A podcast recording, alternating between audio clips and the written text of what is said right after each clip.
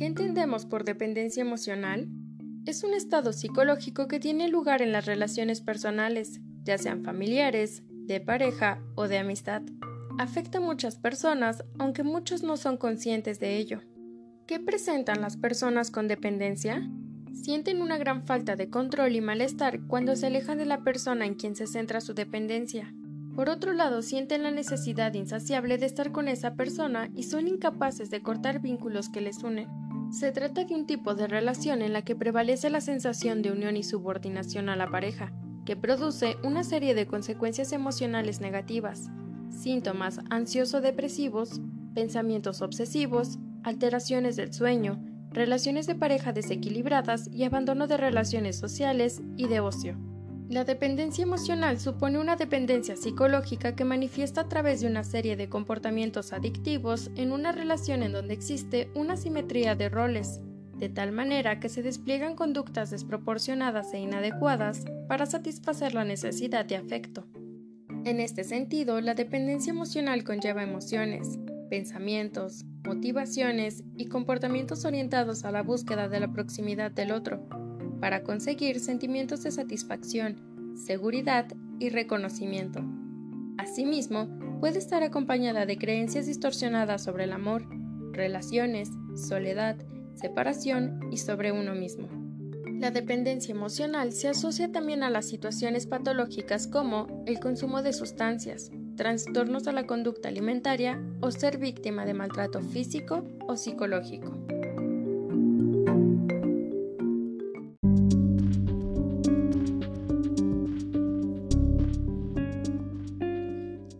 Sufre dependencia emocional? Todo aquel individuo que establece una fuerte vinculación con otra persona. Esto generalmente ocurre en la institución de pareja. ¿Cómo puedo identificarla?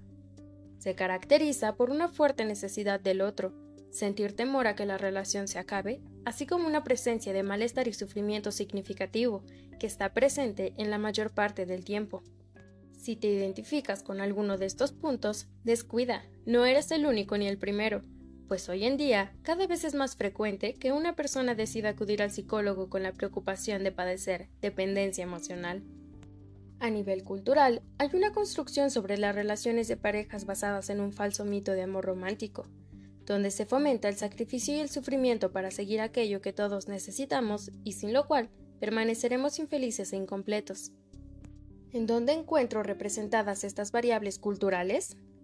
En la literatura, el cine o la televisión, debido a que estos mandan un mensaje sobre el valor del amor y la necesidad del mismo en las personas. Y sí, las mujeres somos más vulnerables a la dependencia emocional, al encontrarnos en una supuesta posición de mayor necesidad. Continuando con el falso mito, se lanzan ideas sobre la confianza completa en el otro, es decir, pensar que necesitamos estar con una persona en la que hay que confiar al 100% y que debemos saberlo todo el uno del otro, lo que conduce a un estado de paradoja que provoca el control, celos y desconfianza. En esta línea existe una relevancia mayor al papel que la pareja tiene para el individuo, ocupando el lugar más importante y a veces exclusivo en su vida, y sin lo cual su existencia pierde la mayor parte del sentido. ¿Cómo se correlaciona esta vinculación afectiva? Con trastornos de apego. Generalmente, las personas que acaban desarrollando dependencia emocional establecen vínculos caracterizados por un apego ansioso e inseguro. ¿Y qué quiere decir? Bueno, que lo predominante en el vínculo de pareja es un miedo persistente a que se acabe. Y como dice Rafael Vidac, cuando descubres que puedes ser el mejor fan de ti mismo, dejas el hábito de mendigar la aprobación de los demás.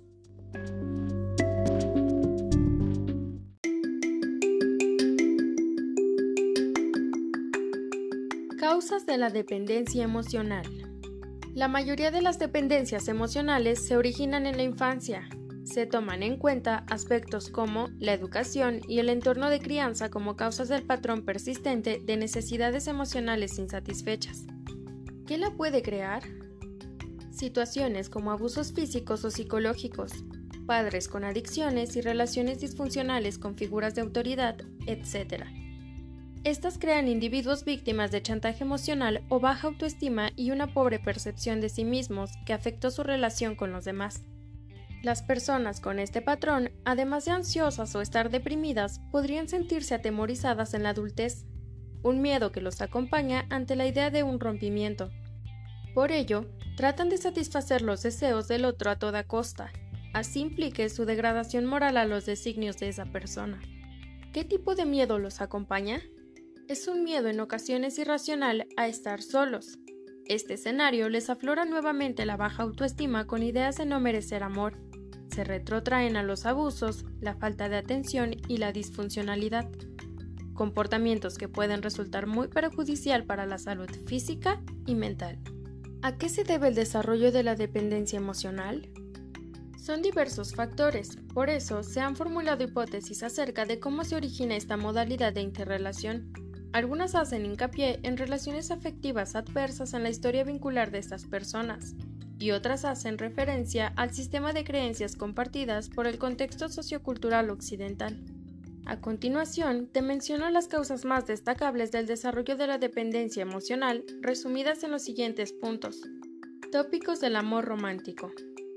La dependencia emocional se apoya en los mitos en torno al amor romántico, que dibujan un intercambio de afecto asimétrico y disfuncional, donde se idealiza a un miembro de la pareja y las expectativas acerca de ésta se nutren de creencias irracionales.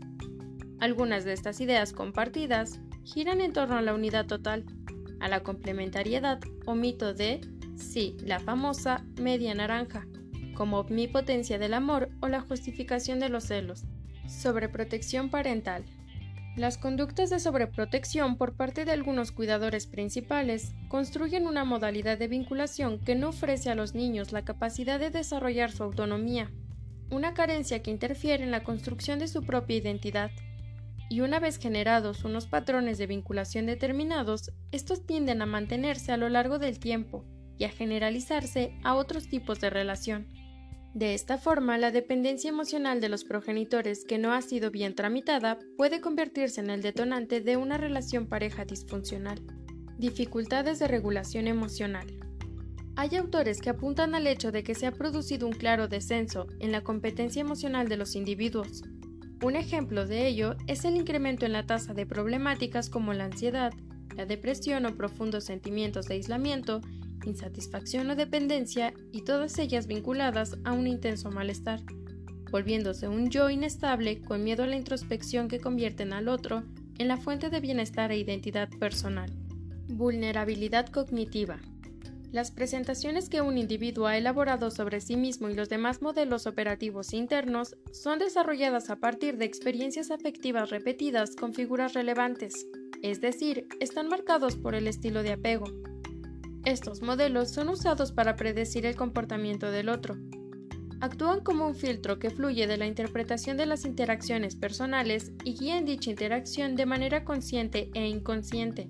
En sujetos dependientes, los esquemas cognitivos encontrados evidencian creencias sobre la imprevisibilidad a la hora de ver satisfechas sus necesidades afectivas y la necesidad de evitar el malestar a expensas de la realización personal.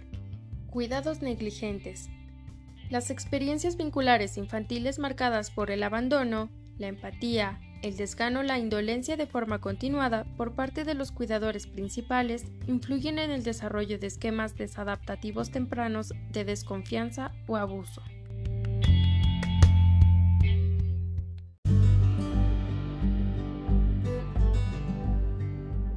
Dependencia emocional en pareja. En la relación de pareja es necesario cierto nivel de dependencia. Si hay una independencia total, no tenemos una relación equilibrada y nos puede llevar a la falta de objetivos en común. ¿Cómo? ¿Debe existir dependencia? Sí, para que una pareja funcione adecuadamente es importante cierto grado de dependencia, pero ojo, estoy hablando de una dependencia sana. Si una relación de pareja funciona de forma completamente independiente, la relación puede terminar siendo disfuncional. Sin embargo, si uno de los dos tiene un alto grado de dependencia, se convierte en una relación desequilibrada, puesto que la persona dependiente puede sentirse inferior a su pareja sentimental y dispuesta a obedecerle todo. ¿Qué clase de parejas eligen las personas con alto grado de dependencia? Parejas explotadoras, narcisistas, manipuladoras, poco empáticas y poco afectuosas, que creen poseer habilidades fuera de lo común y que parecen muy seguros de sí mismos. Estas relaciones desequilibradas se pueden tornar poco saludables con el paso del tiempo, ya que puede pasar que la persona dominante incremente su autoridad hasta tal punto que anule o maltrate al dependiente.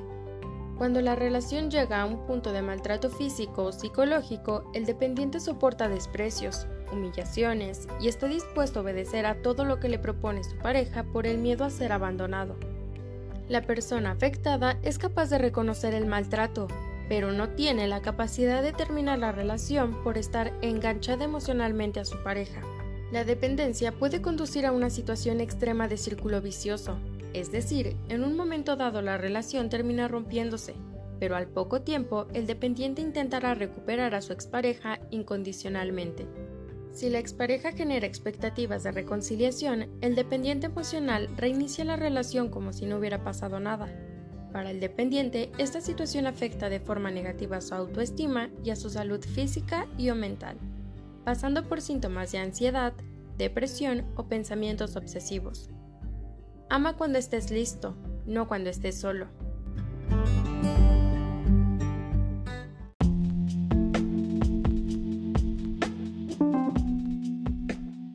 De dependencia emocional.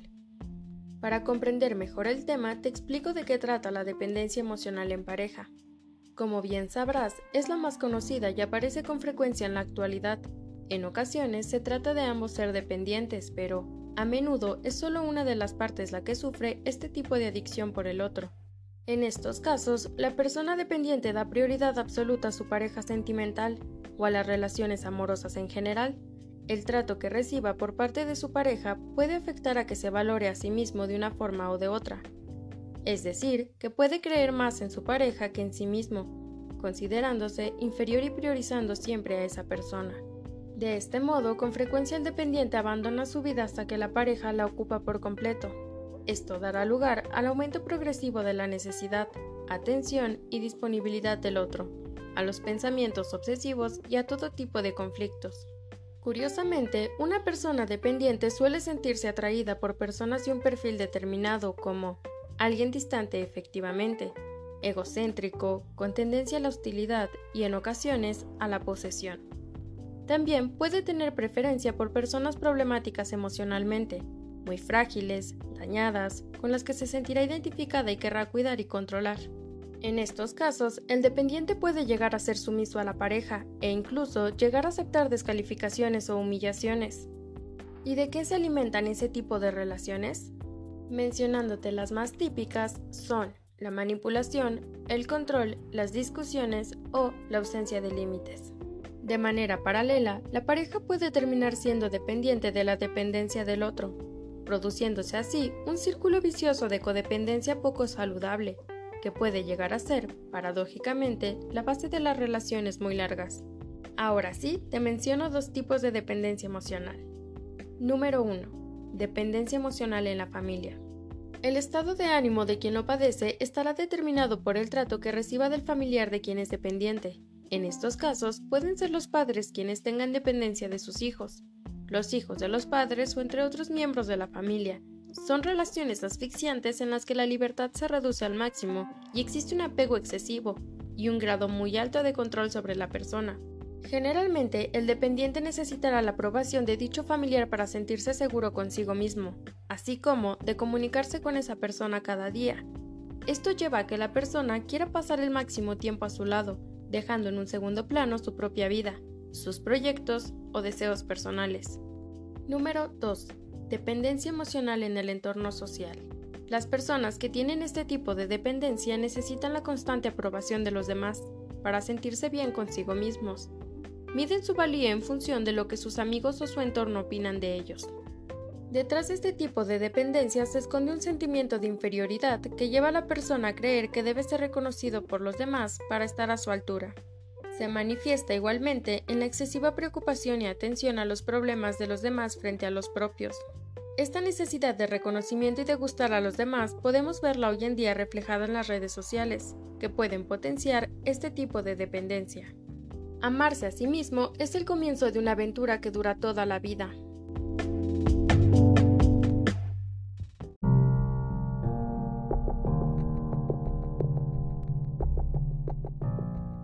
Eres una persona dependiente? Te preguntarás. ¿De dónde procede esa dependencia excesiva? ¿Por qué necesito de alguien para ser feliz? Te explico. Las principales causas de la dependencia emocional se gestan en nuestra infancia. Cuando fuimos niños, no aprendimos a ser autónomos e independientes. Es por ello que ahora arrastramos carencias afectivas que no fueron satisfechas en su momento. Una persona dependiente emocionalmente suele tener una historia marcada por la carencia de afecto. ¿Carencia de afecto? Sí, el que no hayamos recibido cariño necesario por parte de las personas significativas de nuestra vida hizo que en el transcurso de los años aprendiéramos a que para ser amados necesitábamos cumplir con las expectativas de los demás, creciendo en búsqueda de atención, esforzándonos por hacer las cosas bien, no solo para que nos felicitasen, sino también para obtener amor. ¿Qué personas son más propensas? Desafortunadamente son personas provenientes de familias disfuncionales, de padres fríos y distantes emocionalmente, o que han sufrido un abandono, ya sea físico o emocional, por parte de sus progenitores. El sentirnos solos y desprotegidos durante nuestra infancia es el motivo de esas experimentaciones de ansiedad de separación, miedo al abandono y temor a quedarnos solos, refugiándonos en la sumisión para lograr esa seguridad, protección y cariño que necesitamos. Regresando al tema del amor en pareja, esta dependencia emocional se encuentra distorsionada, y me dirás, ¿por qué? Mira, cuando somos dependientes emocionales, el amor se convierte en sinónimo de admiración, posesión y apego posesivo, en lugar de ser un intercambio recíproco de afecto en el que cada parte mantenga su individualidad y libertad. Entonces, ¿qué significa amar para las personas dependientes? En pocas palabras, significa entregarse al otro, hasta el punto de perder la individualidad. Si eres una persona dependiente, debes comprender que un amor maduro es aquel que enriquece a ambos y potencia lo mejor de cada uno. Así que ánimo, no tengas miedo, porque en esta vida nunca estaremos solos.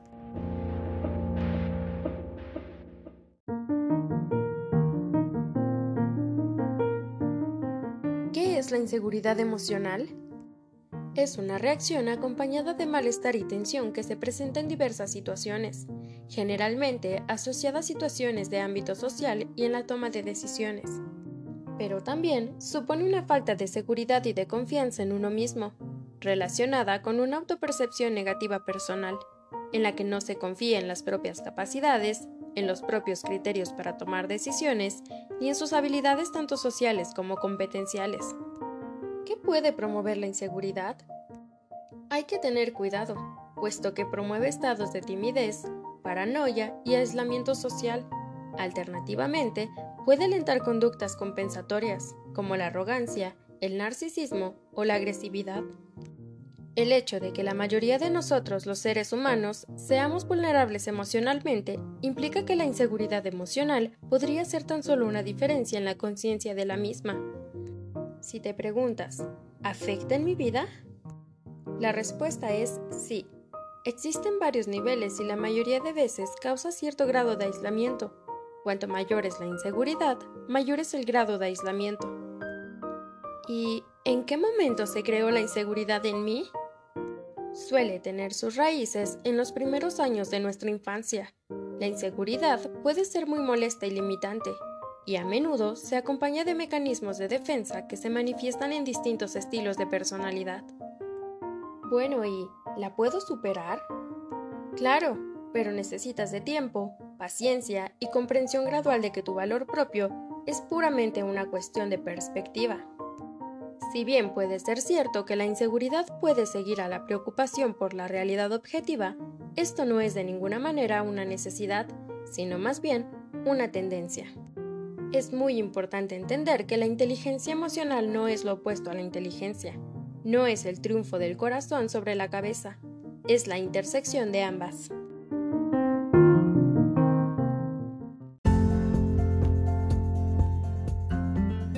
Las raíces de la inseguridad. A lo largo de nuestra vida es habitual sentir inseguridad, especialmente en las situaciones nuevas como el regreso a clases, afrontar un nuevo trabajo, el tener miedo a afrontar retos de los cuales no sabremos si tendremos las capacidades, etc. Pero sobre todo, sentimos inseguridad en las relaciones personales, sean sociales o de pareja. ¿A qué nos lleva la inseguridad? La inseguridad emocional en uno mismo viene causada por una falta de confianza y el miedo que esta poca confianza genera en la persona. Las causas de la falta de confianza pueden ser diversas y dependen de las experiencias vividas por la persona. Es cierto que existe cierta predisposición genética a la inseguridad, pero dicha predisposición se determina a través de las vivencias personales de cada uno. No sabemos lo que queremos y aún así somos responsables de lo que somos. Es un hecho.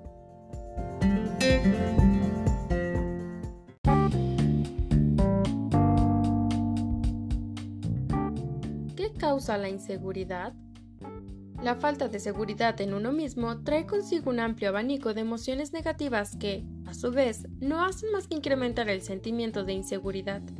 Entre ellas encontramos la ansiedad, la tristeza, el enfado con uno mismo, la culpa y la venganza. Todas ellas hacen que la autoestima de la persona insegura vaya mermando cada vez más, entrando en un círculo vicioso del que la persona insegura no acierta a salir. ¿Cuándo estas emociones alcanzan una intensidad importante? Bien, las emociones duran demasiado o son muy frecuentes. Acaban por interferir en la vida de la persona, dando lugar a problemas psicopatológicos como los trastornos de ansiedad o síntomas depresivos.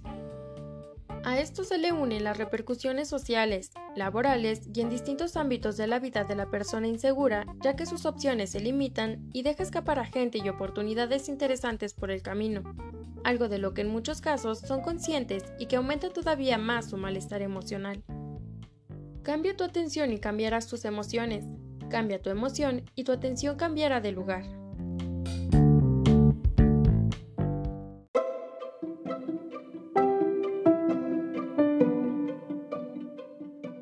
Los estilos de dependencia y las relaciones patológicas. Los seres humanos inevitablemente dependemos unos de otros. De hecho, somos la especie más social entre todas. En realidad, las personas que no mantienen vínculos con nadie consideramos que son raras o que incluso pueden llegar a tener serios problemas personales. Debemos aprender a distinguir una vinculación sana de una patológica. No se puede ser absolutamente independiente pero tampoco absolutamente dependiente de otra persona o personas. Cualquiera de los extremos distaría de ser un vínculo sano. Entonces, ¿cómo me vinculo y relaciono de forma sana? Existen dos métodos psicológicos, la regulación y la seguridad. Número 1.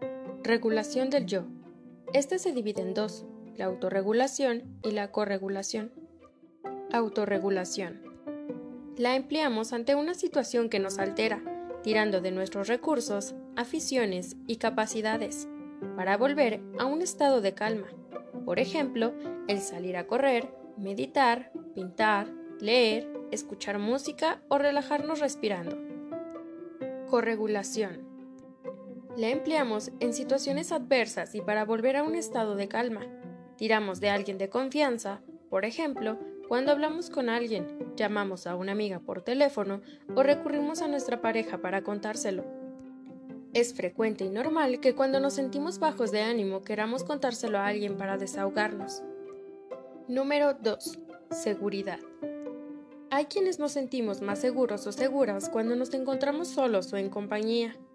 Existen personas que no se sienten seguras cuando se encuentran en soledad como por ejemplo aquellas personas que se sienten vacías y no tienen pareja, mientras que otras temen a las relaciones. Sin embargo, tanto un extremo como el otro es un ejemplo de una vinculación no sana, dado a que una persona no confiará para regularse por sí sola, y la otra desconfiará de los demás. No olvidemos que las pequeñas emociones son las grandes capitanes de nuestras vidas y las obedecemos sin darnos cuenta.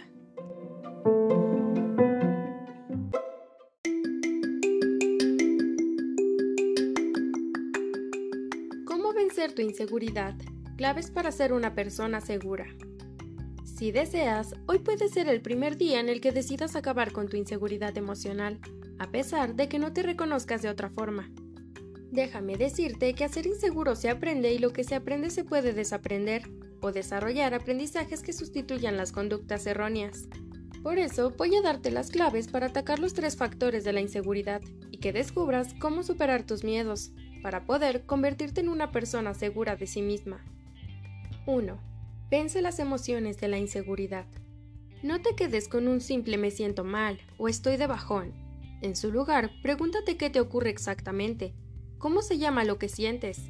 Es decir, pregúntate lo siguiente, Siento miedo, culpa, vergüenza, falta de motivación, baja autoestima, etc. Conocer tu emoción es el primer paso para poder afrontarla, pues no se vence igual el miedo que el sentimiento de culpa.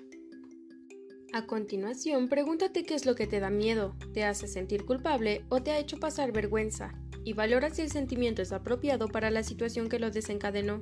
¿Realmente es para tanto? 2. Acaba con los pensamientos negativos. Toda emoción lleva emparejado un pensamiento. Anota esas cosas tan desalentadoras que te dices cuando experimentas las emociones anteriores, o a la hora de tomar una decisión, afrontar un nuevo reto, resolver un problema, etc. Para facilitar la tarea, pon en tres columnas lo que te ha pasado, qué piensas sobre ello y cómo te sientes al respecto. Así podrás comprobar que muchas emociones negativas derivan de lo que tú estás diciendo y no de lo que está pasando realmente. Ahora pregúntate si le hablarías así a un amigo que tenga que enfrentarse a la misma situación que tú. Seguro que con él no serías tan cruel. ¿Por qué lo eres entonces contigo? 3. Adopta conductas de afrontamiento. Lo que tú crees de ti está en gran parte definido por cómo te ves que te comportas. Por eso, tu conducta es crucial para tener un buen concepto de ti mismo, además de para desarrollar habilidades que te hagan que te sientas más seguro. Las personas seguras de sí mismas no son aquellas que tienen una mejor capacidad para resolver problemas, sino las que más confían en dicha capacidad. Por ello, prueba, afronta tus retos y no tengas tanto miedo a equivocarte. Es muy raro que, a pesar de que el resultado no sea el esperado, te arrepientas de haber actuado. La gente se arrepiente más de lo que pudo haber sido que de lo que finalmente fue. Hazlo, aunque sea con miedo, pero hazlo. A veces, los sentimientos de inseguridad son demasiado intensos o han llegado a interferir de tal forma en la vida de una persona que ésta se encuentra en una situación de la que es muy difícil salir.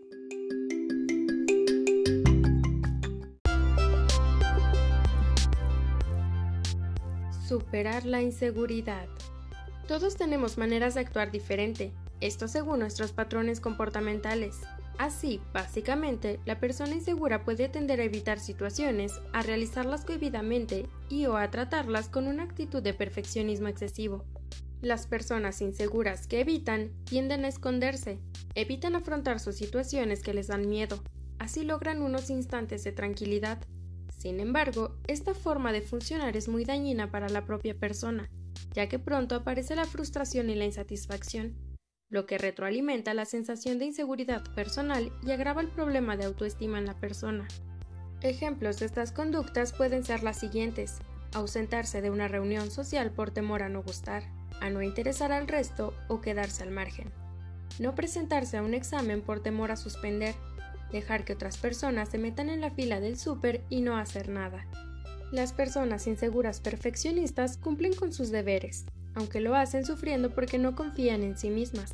Tienen un gran control sobre sí mismas, su esfuerzo es enorme, suelen ser hiperresponsables y en momentos de gran tensión se pueden comportar de forma ansiosa. Sienten que no lograrán con éxito su objetivo, por lo que tienen una actitud de animadversión y de infravaloración sobre sí mismas.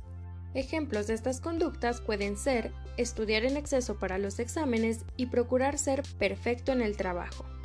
Ambas formas de sobrellevar la inseguridad generan un importante malestar en las personas, una por omisión y la otra por exceso de presión. Trabajar la seguridad personal es posible y aconsejable. Te menciono algunos pasos a seguir para lograrlo. Acompañarse en este proceso. Es decir, tener una actitud positiva de respeto hacia uno mismo. Es conveniente que nuestra habla interior se componga de mensajes que nos acompañen, pero debemos evitar presionarnos y las críticas en negativo. Pensamientos positivos. practicar el pensar en positivo, bien dicen que querer es poder, entonces, pensemos que somos capaces de conseguir aquello que nos proponemos. Evitemos el pensamiento negativo y de esta manera venceremos el miedo que nos impide avanzar. Visualizar nuestro objetivo con éxito. A través de la imaginación es bueno proyectarnos en aquello que queremos hacer o conseguir. El tener en mente imágenes positivas del proceso y logro ayudan bastante. Enfrentarse al miedo irracional. Imaginemos que el miedo es como un monstruo que está dentro de nuestra cabeza y nos quiere hacer fracasar. Luchemos contra él, no es real, le podemos vencer. Aprovechar las experiencias para aprender. De todo lo que vivimos podemos sacar un aprendizaje en positivo que nos permite evolucionar y progresar en nuestro camino hacia la seguridad. Aceptar que el ser humano se equivoca. Es un hecho, nos equivocamos. El error es un derecho, es conveniente aceptar que el error forma parte del aprendizaje. Decir lo que pensamos, dar nuestra opinión. Como individuos tenemos el derecho de opinar y de decir lo que pensamos. Es bueno que digamos lo que consideramos, pues de esta manera estamos autoafirmando nuestro yo. Entender que no todo lo que digamos o hagamos gustará a todo el mundo. Es obvio que a veces aquello que hagamos o digamos no gustará a todos. No pasa nada, para opiniones colores. Toda opinión es válida y respetable. Es la única forma de poder avanzar y de sacar satisfacciones de nosotros mismos. Nuestra autoestima lo agradecerá. Estas fueron algunas ideas y formas para poder trabajar los problemas de inseguridad. Sé consciente de que en el momento estás creando. Estás creando tu próximo momento basado en lo que sientes y piensas. Eso es lo que es real.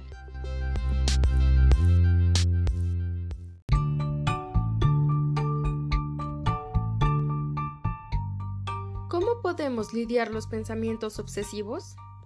A continuación veremos algunos consejos para lidiar con los pensamientos obsesivos.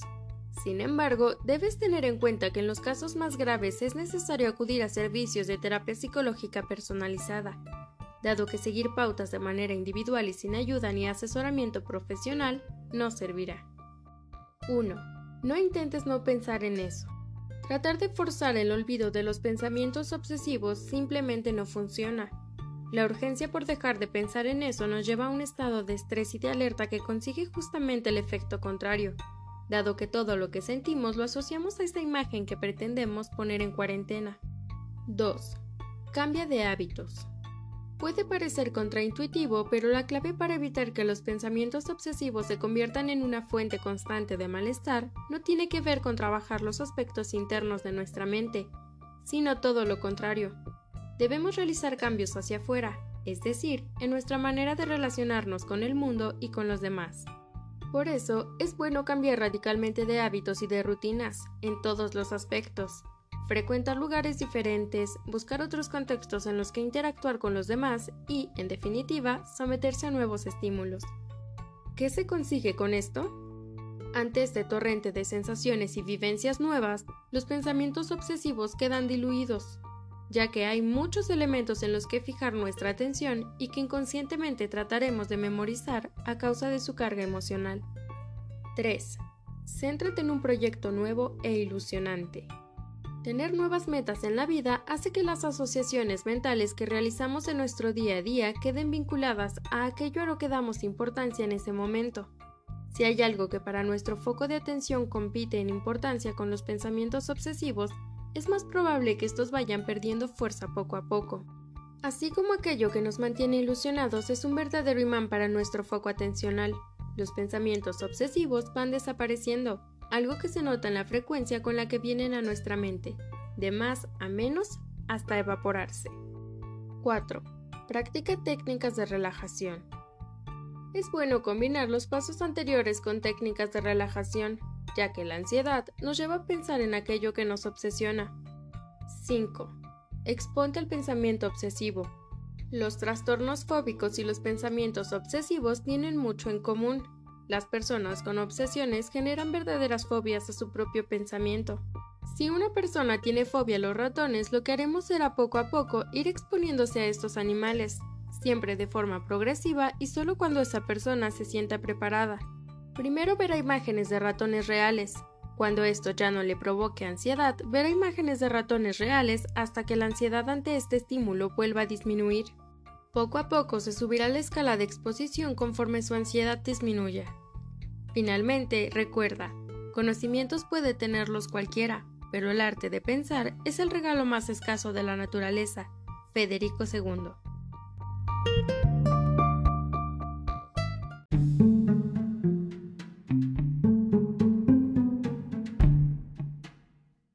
TOC. Trastorno obsesivo compulsivo. ¿Qué son los pensamientos obsesivos? Son aquellos que aparecen de forma intrusiva en nuestra mente, generando un elevado grado de ansiedad y malestar por la creencia de que pudieran ser ciertos. Los pensamientos son parte muy importante de nuestra vida, porque nos permiten darnos cuenta de cómo sentimos y actuamos, nos ayudan a reflexionar y dan sentido a nuestra experiencia diaria. El problema viene cuando son pensamientos obsesivos y limitan nuestras acciones. En pocas palabras, no todo lo que pensamos nos ayuda. De hecho, hay veces que los pensamientos pueden llegar a ser tóxicos. Son pensamientos que en vez de ayudarnos, nos bloquean y producen sensaciones como pueden ser ansiedad y agobio, interfiriendo de forma significativa en nuestra vida y a menudo surgiendo la necesidad de neutralizarlos para que la ansiedad cese. ¿Quiénes son los protagonistas de este tipo de pensamientos? La ansiedad y el estrés. Estos pueden afectar incluso tu comportamiento. Imagina a una persona que no puede quitarse de la cabeza la obsesión de que está contaminada. Esto hará que probablemente se limpie más a menudo y evite lugares que considera sucios. Este tipo de pensamientos negativos pueden aparecer también en forma de imágenes mentales que se repiten una y otra vez, sin control alguno, creando una especie de círculo repetitivo del cual nos puede ser muy difícil salir. Es como quedarse atrapado en un huracán de pensamientos que da vueltas sobre sí mismo con una fuerza arrolladora. La rumiación es tan intensa que puede ser incluso adictiva. Cuando más intentamos dejar de pensar, más pensamientos obsesivos aparecen. Un trastorno de ansiedad intenso o un periodo de estrés prolongado pueden provocar pensamientos invasivos que interfieran momentáneamente en nuestro quehacer diario. Estar en contacto con pensamientos negativos que producen miedos y dudas es algo natural en todas las personas y en determinados momentos de la vida. Dependiendo de cómo nos relacionemos con estos pensamientos, se convertirán o no en obsesivos. Un pensamiento se vuelve patológico cuando empezamos a creer en los pensamientos y no los cuestionamos. Y como dice Aristóteles, piensa como piensan los sabios, más habla como habla la gente sencilla.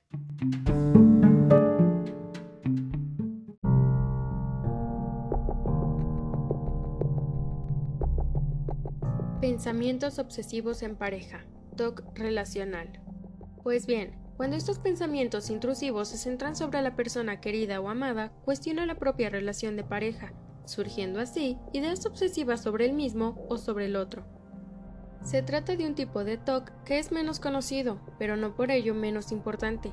El problema no es la relación en sí misma, sino la que se piensa que está ocurriendo o podría ocurrir. La persona que lo sufre se hace preguntas sobre su pareja como ¿será la persona adecuada? ¿Seguro que la quiero? ¿Seguro que me quiere? ¿Estará con otro u otra? Si no estoy bien, ¿debo dejarla? Estos pensamientos que podría tener cualquier persona en un momento puntual de su vida se convierten en el paciente con este trastorno, en pensamientos recurrentes que le producen una alta ansiedad que lleva a buscar pruebas continuadamente, compulsiones, en forma de sentimientos o emociones hacia la pareja, el consuelo de que todo va bien o evitar ciertas situaciones. Se cuestionan el amor y atracción por la pareja, la compatibilidad en la relación, comprando continuamente y buscando la perfección. Se interpreta que no pueden existir dudas de ningún tipo y por lo tanto se analiza la relación de pareja. Todo esto influye en la relación de pareja de forma importante, pudiendo llegar a producir rupturas por el hecho de no soportar la alta ansiedad, no querer comenzar nuevas relaciones y no estar seguro de los sentimientos de su pareja. No aceptan el pensamiento de la duda porque buscan algo racional que nunca llega. Se pueden sentir influidos por cualquier película, novela o un anuncio en la que se idealiza una relación, produciendo creencias y tendencias catastróficas hacia la relación. En todos los casos es un círculo vicioso de pensamientos y obsesiones, que generan mucha ansiedad o angustia, y lleva a realizar acciones o compulsiones que neutralizan esas obsesiones, las que a su vez rebajan la ansiedad produciendo cierto alivio momentáneo, hasta que surgen de nuevo esos pensamientos y se repite el ciclo completo sin solución de corte. Y como dice Honoré de Balzac, el pensamiento es la clave de todos los tesoros. Las ganancias del avaro son nuestras sin sus preocupaciones.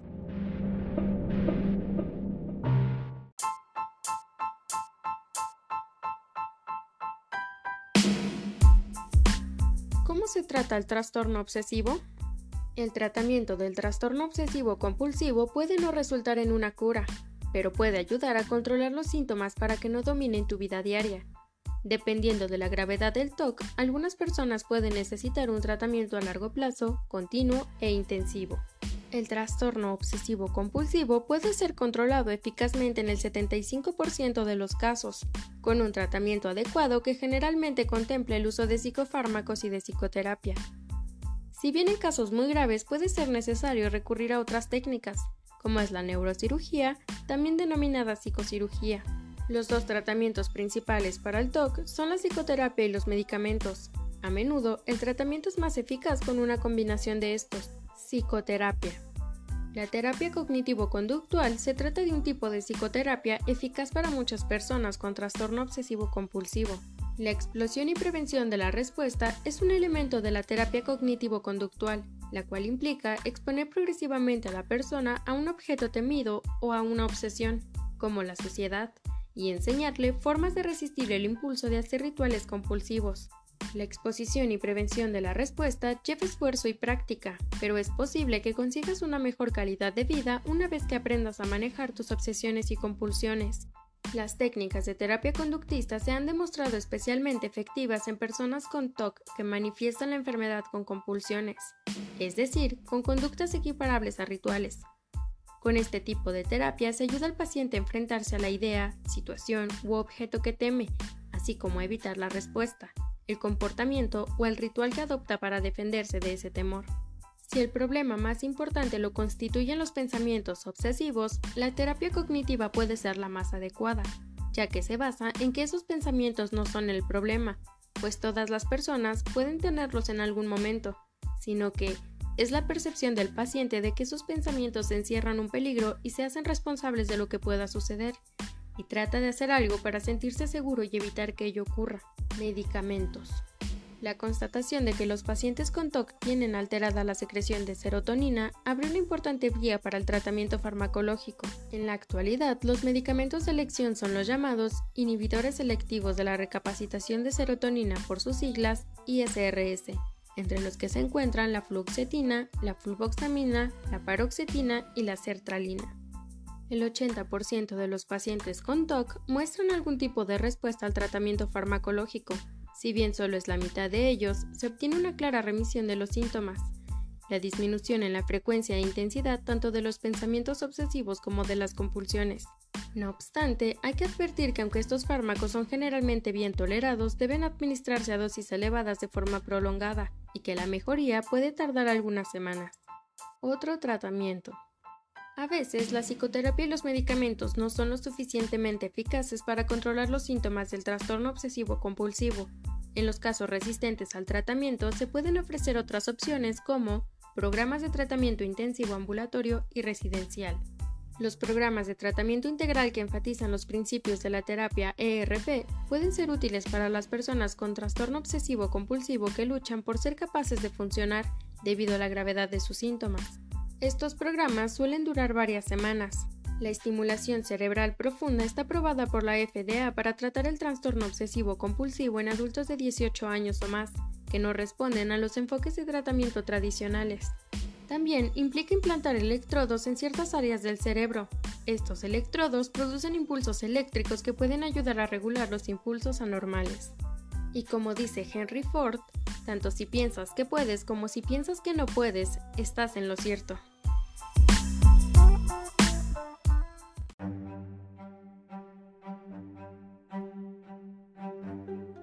Baja autoestima y la dependencia emocional. Lo realmente cierto es que somos seres sociales. Necesitamos agradar y compartir con los demás. Nos gusta pertenecer a un grupo donde las personas comparten valores, gustos y emociones, pero a veces esa necesidad de aprobación se vuelve patológica. La baja autoestima y la dependencia emocional entonces se unen estrechamente. Existen personas que necesitan agradar a todas las personas que le rodean, Su baja autoestima les hace vulnerables a la crítica y a las opiniones de los demás, y son capaces de hacer lo que sea por ser realmente aceptados. La baja autoestima y la dependencia emocional están unidas por la necesidad. ¿De dónde nace esta necesidad? De las carencias afectivas y de la poca valoración de uno mismo, y tiene como finalidad intentar ser aceptados tal y como son por los demás. ¿Y si no son aceptados ni queridos por los demás? Bueno, se vuelven incapaces de encontrarle un sentido a su existencia, necesitando de la aprobación y la atención de los demás. La baja autoestima y la dependencia emocional se interrelacionan totalmente. Las personas dependientes son personas con una autoestima muy baja, no se quieren ni se valoran tal y como son, y necesitan de los demás para que les ayuden a valorarse a sí mismos. Son personas que no pueden satisfacer sus necesidades emocionales por ellas mismas, por lo cual quieren cubrirlas estableciendo lazos afectivos inadecuados con otras personas. Es decir, llegan a desarrollar relaciones parasitarias y asimétricas llevando a cabo actos de todo tipo. ¿Y cuál es su objetivo? Que las relaciones que establecen con los demás perduren para siempre. La baja autoestima y la dependencia emocional crean personas que ansían relaciones donde se sientan protegidas y queridas. No les importa la calidad de sus relaciones, sino sentirse aceptadas dentro de ellas. Por ese motivo, establecen vínculos afectivos muy intensos e inestables. Son personas que harán todo lo que sea necesario para sentirse queridas. ¿Cómo afecta la dependencia?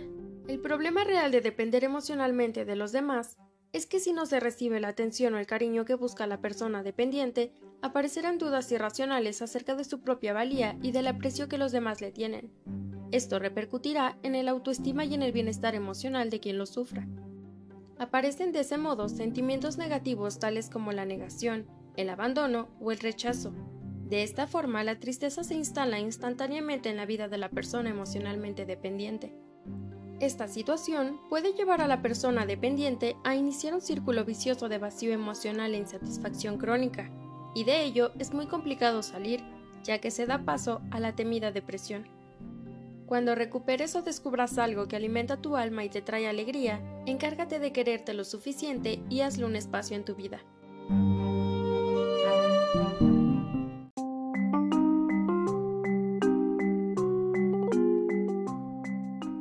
Consecuencias de la baja autoestima. Debemos prestar atención si tenemos una baja autoestima, porque estamos hablando de un problema psicológico que afecta nuestra salud mental.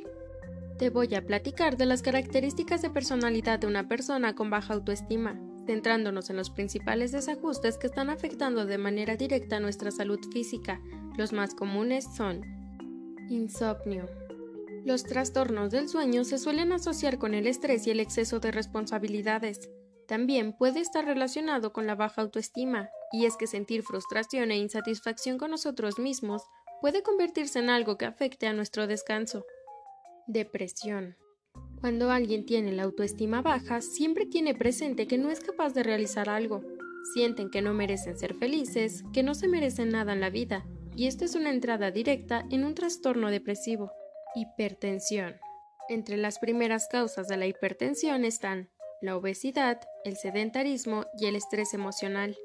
Pero la hipertensión también se relaciona con la baja autoestima, y esto se debe a que el pensamiento vital que produce en todas las áreas de la vida de la persona conduce al sedentarismo. Es habitual que la persona haya reducido sus actividades al mínimo. Trastornos alimentarios. La baja autoestima suele estar muy relacionada con el abandono de nuestra apariencia y por tanto va de la mano con los trastornos alimentarios.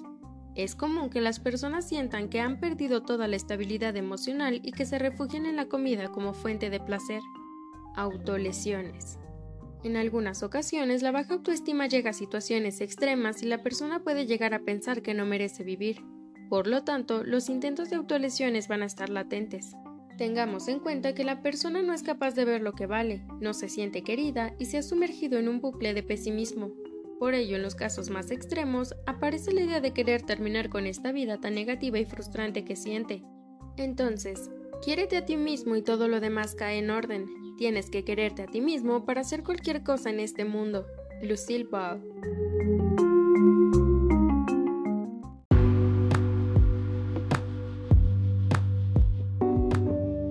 Características principales de las personas con baja autoestima.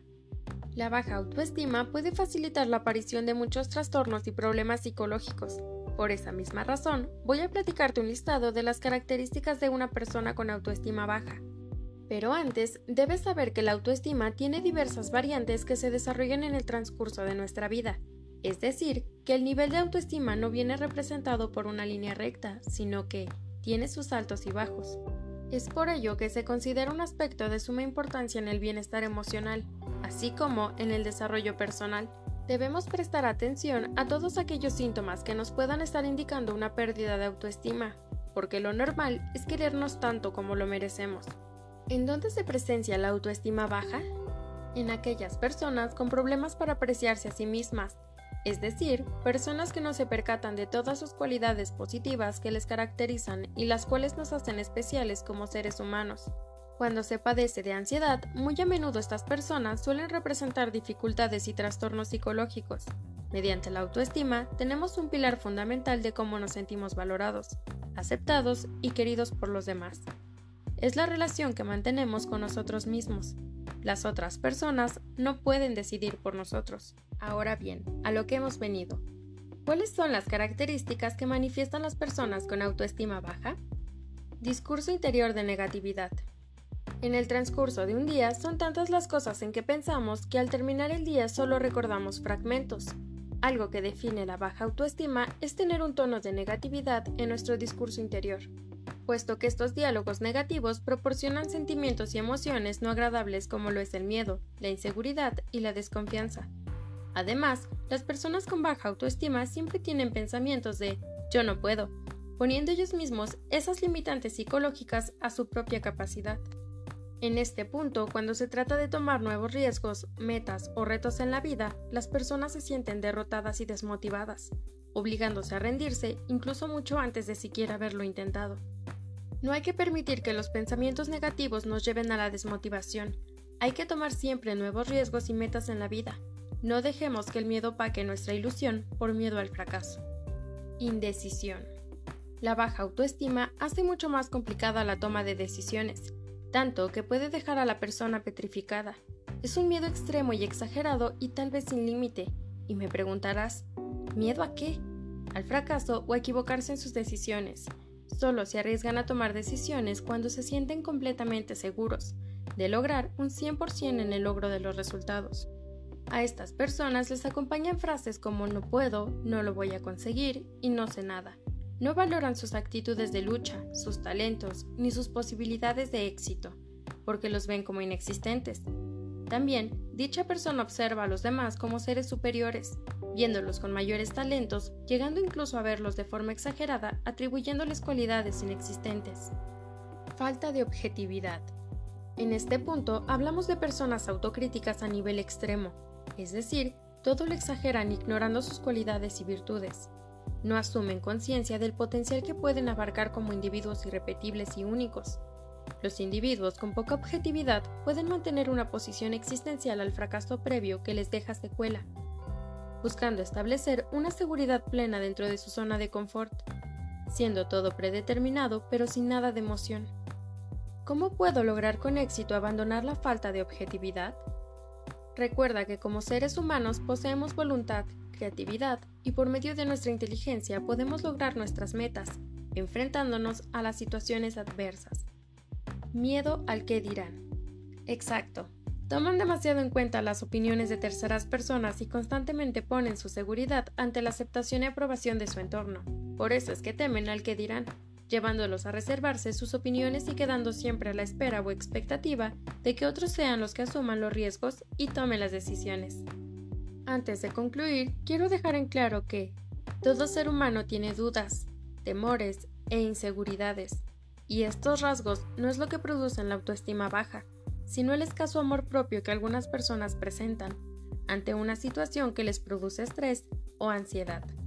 En conclusión, las características predominantes de una persona con autoestima baja son no sienten amor ni respeto hacia ellos mismos, se consideran poca cosa e incapaces de merecer cosas grandiosas, así como experiencias increíbles en su vida. Les cuesta recibir adulaciones o elogios, sienten desconfianza e inseguridad y muchas veces buscarán ser invisibles dentro de la sociedad. Para establecer una verdadera autoestima, debemos concentrarnos en nuestros éxitos y olvidarnos de los fracasos y los hechos negativos en nuestras vidas.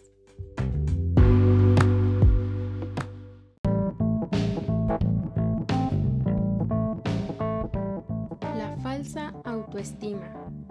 ¿Has conocido alguna vez a alguien con la autoestima por las nubes? Me atrevería a decir que todos hemos conocido en alguna situación a alguien así, es esa típica persona que da la impresión de estar completamente segura de sí misma y de que se come el mundo. Tiene una actitud adecuada, pero su forma de hablar, de enfocar las situaciones, hace que a veces no saque de quicio, porque sentencia cuando habla, está encantada de conocerse y lo que es peor, intenta imponer su opinión o anula la de los demás. Si tuviera esa persona una autoestima equilibrada, ¿se mostraría así? Yo creo que no. Acuñamos el término de falsa autoestima cuando creamos una imagen como protección para aparentar y recalcar que somos seguros y confiamos en nosotros. Frecuentemente, las personas que crean esta falsa autoestima no son conscientes de que la poseen baja, ya que con las herramientas que van empleando para enmascarar la verdad, hacen que acaben creyéndose que gozan de un gran amor propio. Por el contrario, otras personas sí que son conscientes de su problema. Muchos se ponen máscaras que no tienen nada que ver con ellos mismos tapando así sus debilidades, sintiéndose a salvo y logrando que los demás no se enteren de su problema. Esta apariencia puede ser creada en una o varias áreas de la vida, trabajo, amistades, casa, con determinados familiares, etc., para compensar esta debilidad o carencia de alguna habilidad. Por ejemplo, encontramos casos en los que una persona puede tener una alta autoestima laboral y ser realmente muy competente en su trabajo, pero puede manifestar un déficit en el área personal y ser incapaz de relacionarse con los demás o encontrar pareja. ¿Cómo se manifiesta la falsa autoestima o máscara de la personalidad? Las personas que presentan baja autoestima externa, es decir, que la manifiestan tal cual y los demás se dan cuenta de ella, tienden a desarrollar estrategias que les permiten evadirse de la realidad, con la finalidad de no afrontar sus sentimientos de ineficacia ante la vida en general. Por el contrario, las personas con falsa autoestima se escudan en los éxitos profesionales u otros logros, porque precisan sentirse valorados y reconocidos.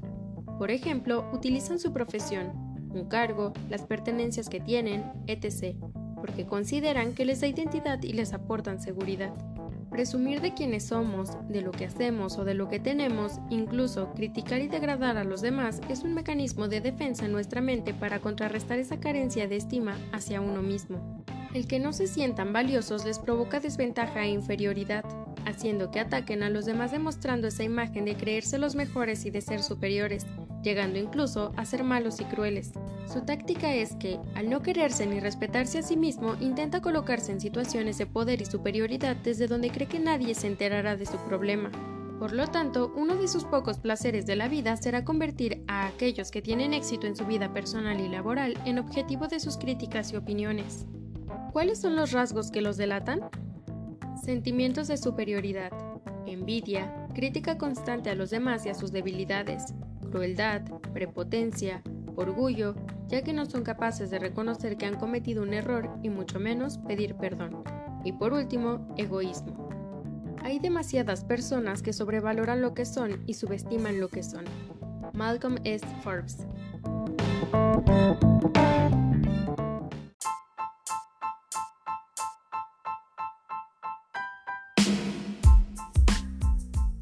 Al que dirán, signo clave de la autoestima baja.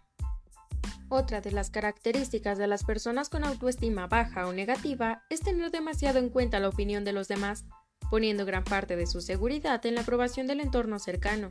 El juicio ajeno se convierte en elemento de vulnerabilidad. Una baja autoestima puede notarse en aspectos tan sencillos como evitar mostrar ciertas opiniones propias o quedar siempre a la expectativa de que los otros tomen las decisiones del tiempo libre. Por ejemplo, ¿qué película ver en el cine? ¿Qué idealizan las personas con baja autoestima? La actitud de quienes proyectan una mayor seguridad en sí mismos. ¿Y por qué caen en la idealización? Porque personalizan los miedos en primera persona y asignan al otro cualidades de perfección absoluta. Bueno, pero cabe aclarar que todo ser humano tiene temores y dudas. Esto no es lo que determina la baja autoestima, sino el poco amor propio hacia nosotros mismos. Y bien dice una frase, siempre estás contigo mismo, así que podrías disfrutar de tu propia compañía.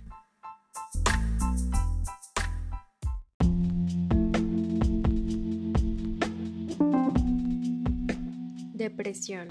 La depresión es un trastorno mental caracterizado fundamentalmente por un bajo estado de ánimo y sentimientos de tristeza, asociados a alteraciones de comportamiento, del grado de actividad y del pensamiento, Supone una de las patologías más frecuentes en atención primaria y es la primera causa de atención psiquiátrica y de discapacidad derivada de problemas mentales. Aparece con más frecuencia en mujeres y en personas menores de 45 años. El tratamiento con psicofármacos y o psicoterapia consiguen en la mayoría de los casos aliviar parcialmente o en su totalidad los síntomas. Una vez se han superado los síntomas de la depresión, convendrá seguir bajo tratamiento antidepresivo el tiempo necesario para evitar posibles recaídas. En algunos casos, el tratamiento deberá prolongarse de por vida. La depresión es un trastorno mental frecuente que se caracteriza por la presencia de tristeza, pérdida de interés o placer, sentimientos de culpa o falta de autoestima, trastornos del sueño del apetito, sensación de cansancio y falta de concentración. La depresión puede llegar a hacerse crónica o recurrente y dificultar sensiblemente el desempeño en el trabajo y escuela, así como la capacidad para afrontar la vida diaria. En su forma más grave puede conducir al suicidio, si es leve, se puede tratar sin necesidad de medicamentos, pero cuando tiene carácter moderado o grave, se puede necesitar medicamentos y psicoterapia profesional. Recuerda siempre que eres más grande que tus circunstancias. Eres más que cualquier cosa que te pueda ocurrir. Anthony Robbins.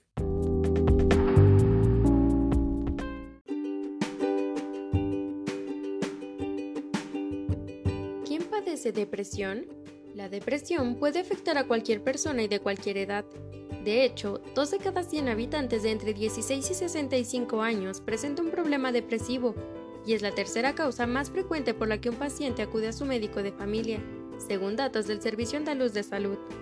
La depresión es un trastorno que se puede diagnosticar de forma fiable y que puede ser tratado por especialistas en el ámbito de la atención primaria. Esta se caracteriza por la presencia de tristeza, pérdida de interés o placer, sentimientos de culpa o falta de autoestima, trastornos del sueño o del apetito, sensación de cansancio y falta de concentración. También pueden llegar a hacerse crónica o recurrente y dificultar sensiblemente el desempeño en el trabajo y la escuela, así como la capacidad para afrontar la vida diaria.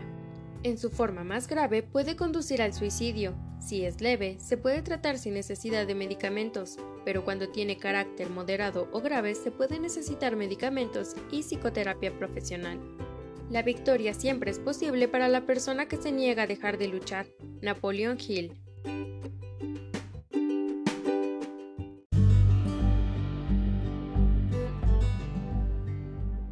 Posibles condiciones psicológicas causantes de una depresión. Número 1. Depresión por efecto de experiencias adversas. Tiene que ver con momentos del pasado en los que ha existido una carga emocional intensa tras vivencias que han sido dolorosas.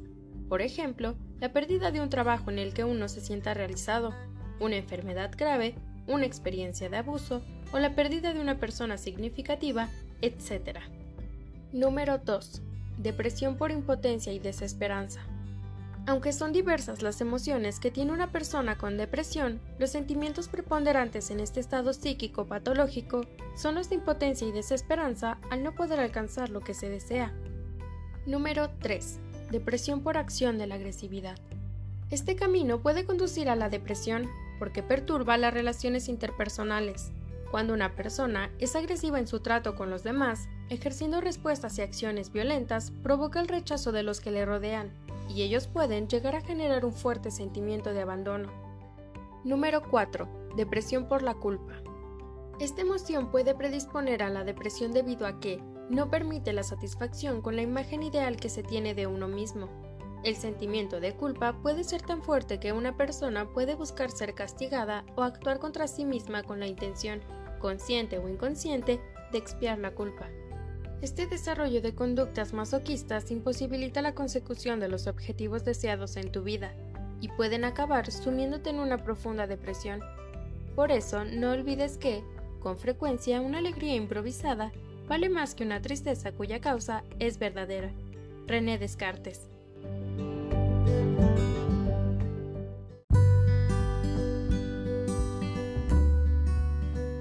se trata la depresión? Lo primero que debes hacer es consultar con un proveedor de atención médica o profesional de la salud mental para que obtengas un tratamiento adecuado. ¿Y qué tipo de especialista? Un psiquiatra o bien un psicólogo. Ellos pueden hacerte un examen, una entrevista y pruebas de laboratorio para descartar otros problemas de salud que pueden tener los mismos síntomas que la depresión. Si soy positivo a la depresión, ¿la puedo tratar? Claro, una vez diagnosticada, los especialistas lo pueden tratar con medicamentos y psicoterapia, o la combinación de ambos. De no existir disminución de los síntomas, otra opción a considerar es la terapia de estimulación cerebral. Quédate conmigo y te platico a detalle cada uno de los tratamientos. Medicamentos. Son los llamados antidepresivos y suelen funcionar para tratar la depresión. Se pueden demorar de 2 a 4 semanas para hacer notar su efecto. Sin embargo, pueden tener efectos secundarios, pero muchos de estos pueden disminuir con el tiempo. Es importante hablar con tu médico u otro proveedor de atención médica sobre cualquier efecto secundario que presentes. Pero no dejes de tomar el antidepresivo sin antes hablar con él. Psicoterapia. ¿De qué se trata?